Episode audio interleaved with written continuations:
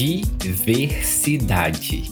Uma palavra importante e necessária para termos em nosso vocabulário e nas reflexões e ações do dia a dia e também das nossas empresas.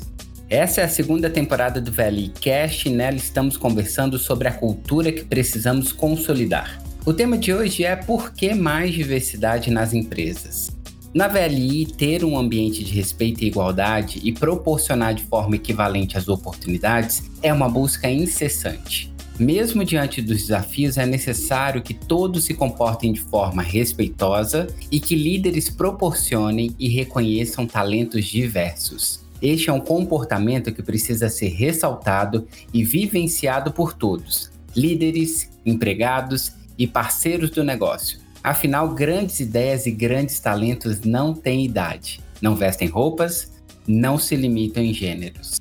Para compartilhar as suas experiências em diversidade e inclusão conosco, eu quero dar boas-vindas aos nossos convidados. Seja bem-vinda, Antiara Brasileiro, gerente de operações e manutenção de terminais da VLI. Olá, pessoal, tudo bem com vocês? É um prazer estar aqui hoje para falar de um tema tão necessário que é a diversidade. E Milton Nassau, nosso diretor de integridade. Seja bem-vindo, Milton.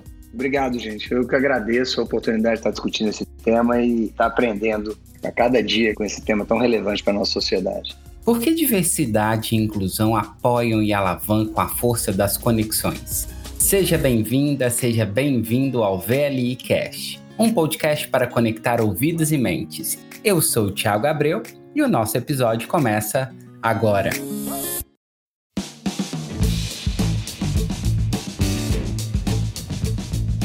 começar então, um aquecimento, eu queria muito saber do ponto de vista pessoal, o que, que é diversidade para você? Bom, Thiago, eu confesso que eu procurei algumas definições que traduzissem o que eu penso. Eu gostei muito da definição que diz que a diversidade está ligada aos conceitos de pluralidade, né? multiplicidade, diferentes ângulos de visão, de abordagem e variedade. E muitas vezes também pode ser encontrada na comunhão de contrários, na interseção de diferenças ou ainda na tolerância mútua. A gente vive num país de pluralidades, né, Tiago? E elas nos constituem, são raças, gêneros, pessoas com deficiência, classes sociais, gerações. Ou seja, não é possível e nem aceitável fecharmos os olhos para essas questões. Somos diversos, somos variados, e isso é um privilégio.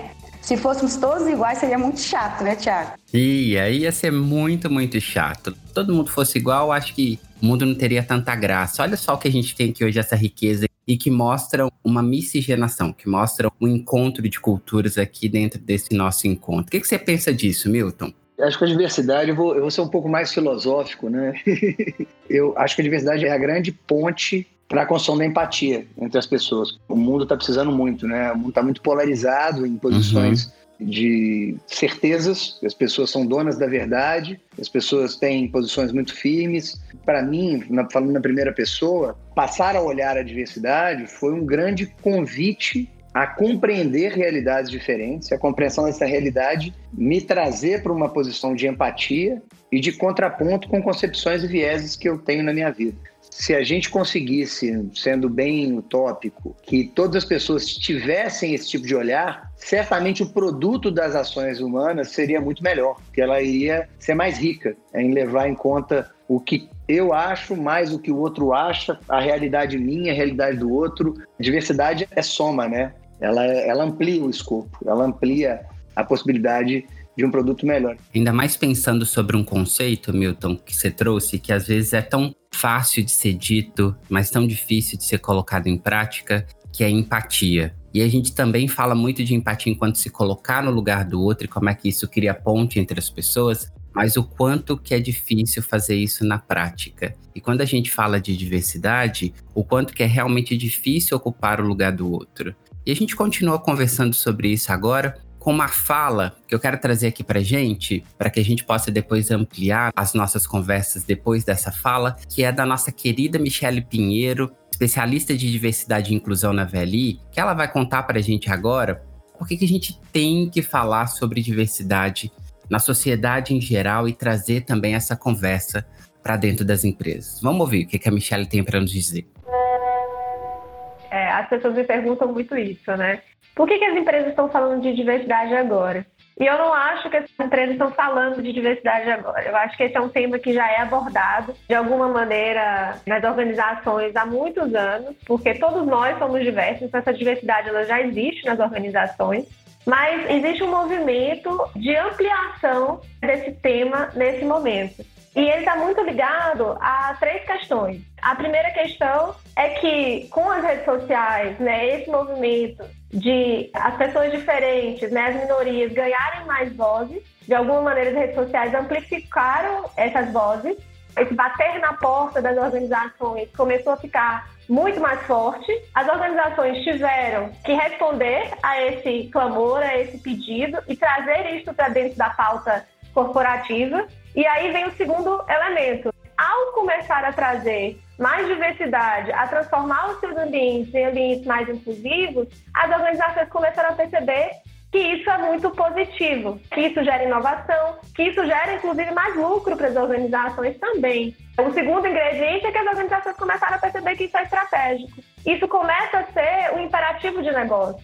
E o terceiro item, que também está muito linkado com o movimento atual das organizações, de compreender que resultados não é só resultado financeiro, não é só o volume operacional, não é só vendas, é o propósito maior que essa organização tem a oferecer para a sociedade dentro de uma perspectiva de negócios mais sustentáveis. Quando a gente está falando de VLI, nós somos uma organização de propósito, né? Nós queremos transformar a logística do Brasil. Como que a gente transforma? Com ideias novas, com pessoas diferentes, incluindo todo mundo. Então, na verdade, quando a gente está falando dessa conversa, nesse momento atual, ela ganha uma força maior, mas ela é uma conversa perpétua. Ele é um tema que sempre vai ter que existir, não é uma moda, não é uma onda passageira, né? É algo para se incorporar realmente na cultura organizacional que é o que a gente tem visto, né, que as organizações que tratam desse tema de uma maneira séria têm feito, e é o que a gente busca fazer aqui na VLI também.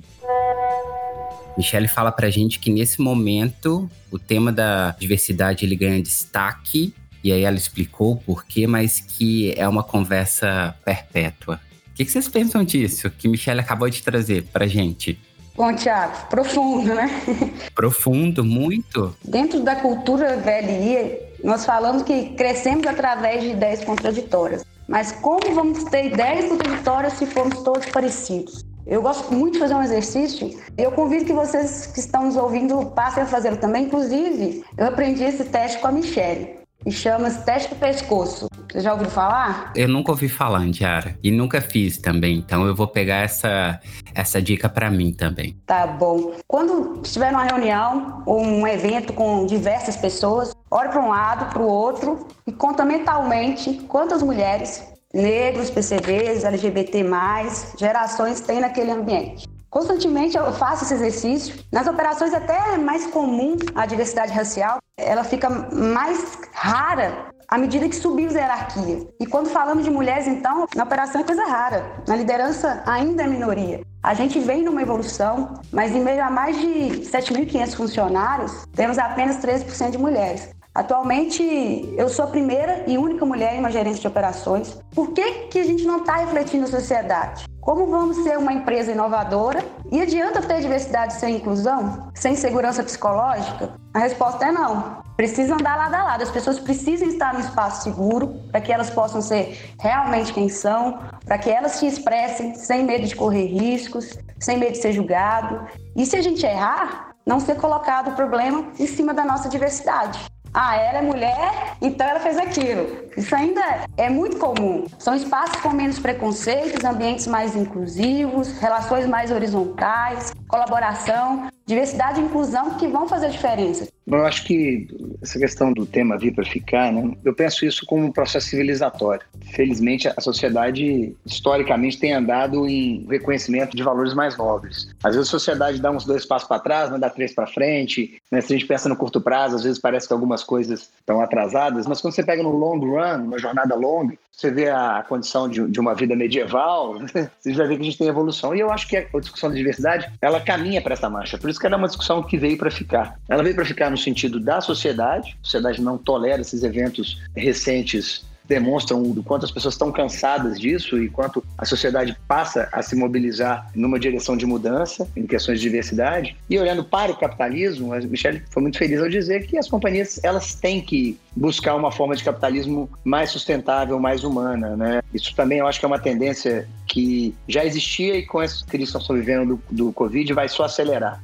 Quando eu falo de VLI e leio os valores da companhia, é muito coerente que a gente faça esse movimento. O Michele disse bem, nós somos uma companhia movida por paixão, nós somos uma companhia que temos no DNA o empreendedorismo e a transformação, e se a gente vai transformar a logística do Brasil, a gente tem que transformar a sociedade e o entorno dela. Se a gente lê os valores da VLI, Lá está falando de pessoas, de pessoas integradas, que valorizam e multiplicam resultados. De força das conexões, né, Milton? De força das conexões, de integração entre as pessoas. Um outro valor que a gente tem é o respeito às pessoas sempre. Não importa de qual etnia, gênero que eles tenham. E pessoas inconformadas, um dos valores da VLI que eu mais gosto são pessoas inconformadas com a atitude certa para resolver. O programa de diversidade da VLI é uma oportunidade que a gente tem para ter um, uma atitude certa em cima de algo que a gente não pode se conformar na nossa sociedade. A Veli é uma companhia que está preparada para enfrentar esse tipo de discussão.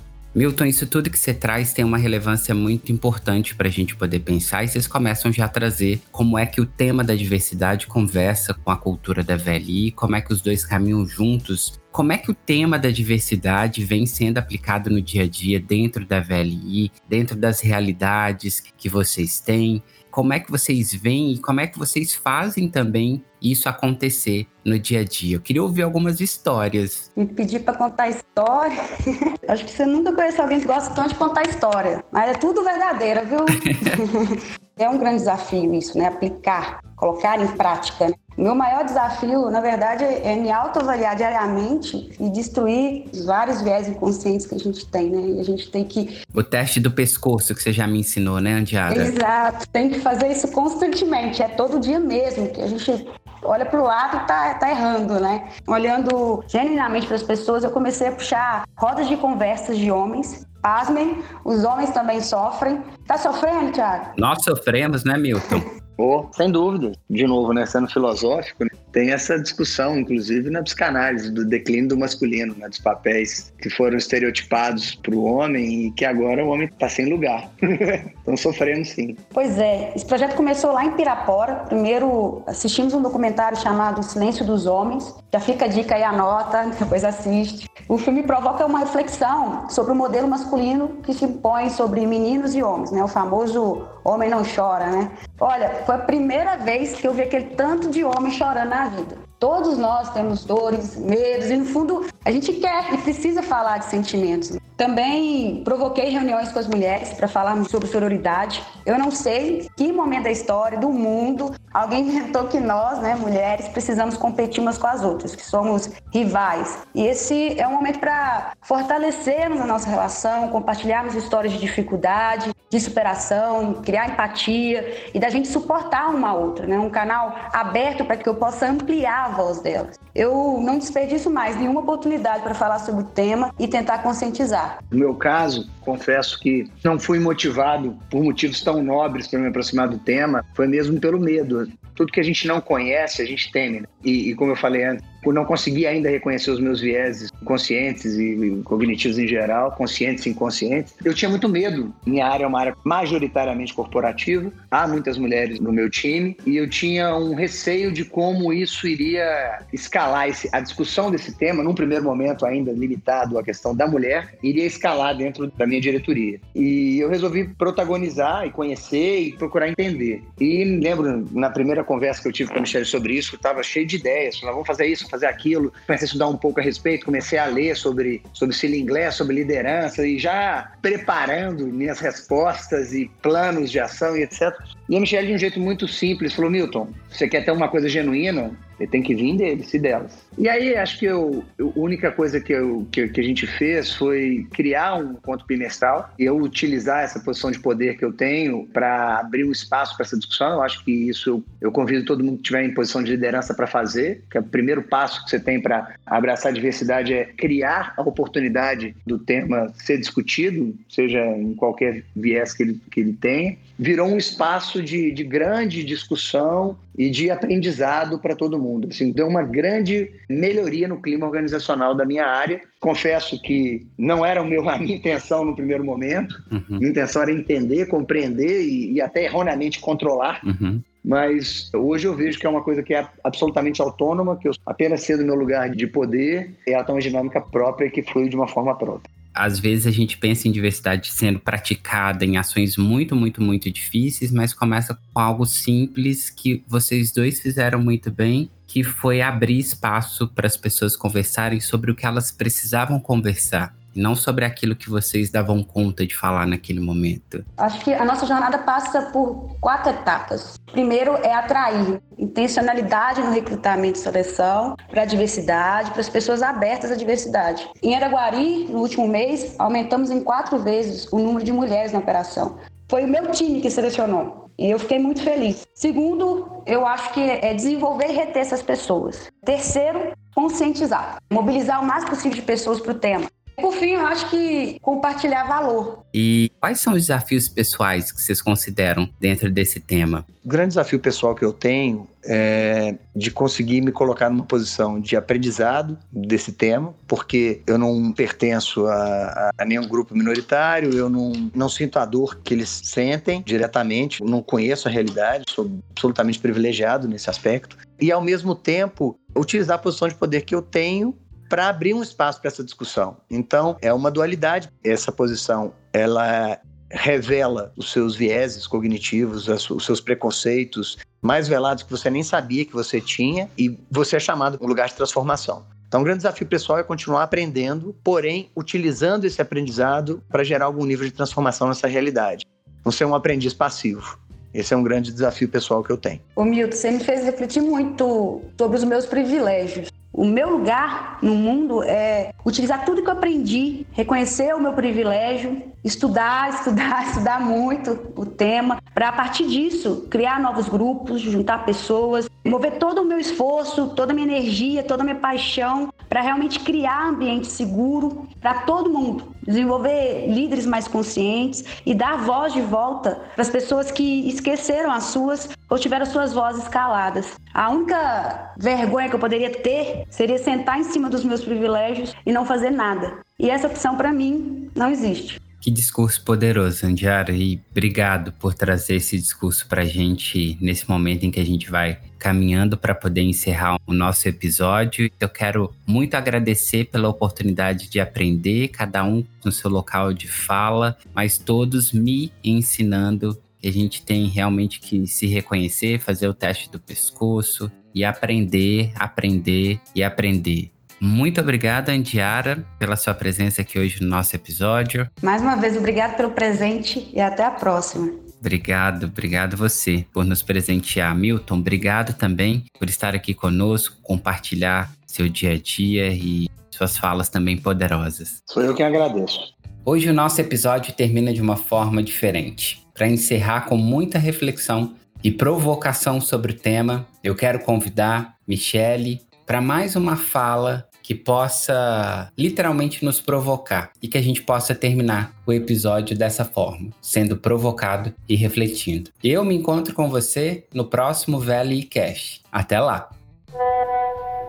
Não adianta a pessoa ela estar apenas presente. Ela precisa ter espaço de voz e ter espaço de atuação. Só assim que essas pessoas elas vão ser felizes de verdade na organização e vão poder dar o seu potencial a essa organização. E só assim nós, como organização, também vamos conseguir aproveitar o potencial da diversidade nos nossos resultados. E para isso, a gente precisa exercitar a consciência. E para exercitar a consciência, a gente não pode querer editar respostas. Nós precisamos fazer perguntas. E todas as minhas conversas com as lideranças, com os times né, da VLI, quando a gente traz o tema de diversidade e inclusão, eu trago perguntas para essas pessoas. Porque a gente não quer se colocar num lugar de que temos preconceito, de que temos vieses, de que nós, de alguma forma, perpassamos essas questões na nossa vida. Ninguém quer ter um rótulo, né? Eu sou machista, eu sou racista. Então eu faço perguntas para provocar e tirar a gente desse lugar que a gente não quer estar, mas nós estamos no final das contas. Muita gente para mim, por exemplo, eu tenho muita mulher na equipe, e aí eu trago a pergunta, muito bacana, mas quem é o seu sucessor? Quem é a sua sucessora? É uma mulher?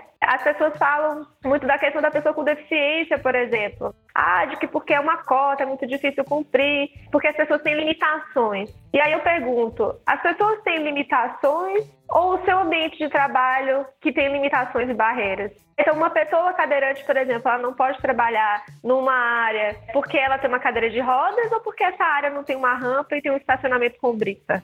Outra pergunta que eu sempre faço é por que, quando a gente olha para uma base operacional de uma empresa que tem uma cultura de promover as pessoas que entram na organização pela base, e aí quando a gente olha a base operacional, a gente tem tantas pessoas negras, e por que quando a gente vai num evento de liderança, tem tão poucas pessoas negras lá? São perguntas que a gente faz para a gente começar a se provocar. Somos de fato um ambiente inclusivo? Há espaço para todo mundo na organização? E aí a minha última pergunta para a gente refletir sobre isso é: na festa de final de ano, da mesma forma que eu, por exemplo, sou uma mulher hétero, né? Posso levar meu namorado nessa festa, ali para confraternizar com a minha equipe, né? Será que a minha colega ou o meu colega que é homossexual pode levar o seu companheiro ou a sua companheira também para essa festa? Para essa confraternização de equipe? Se a gente se perguntar sobre esses temas e sempre estiver olhando em volta, a gente vai ver que a gente tem muito a evoluir ainda. A gente só aprende se a gente se coloca no lugar de vulnerabilidade. Então é isso que eu queria trazer para vocês hoje. Perguntem mais do que tragam respostas.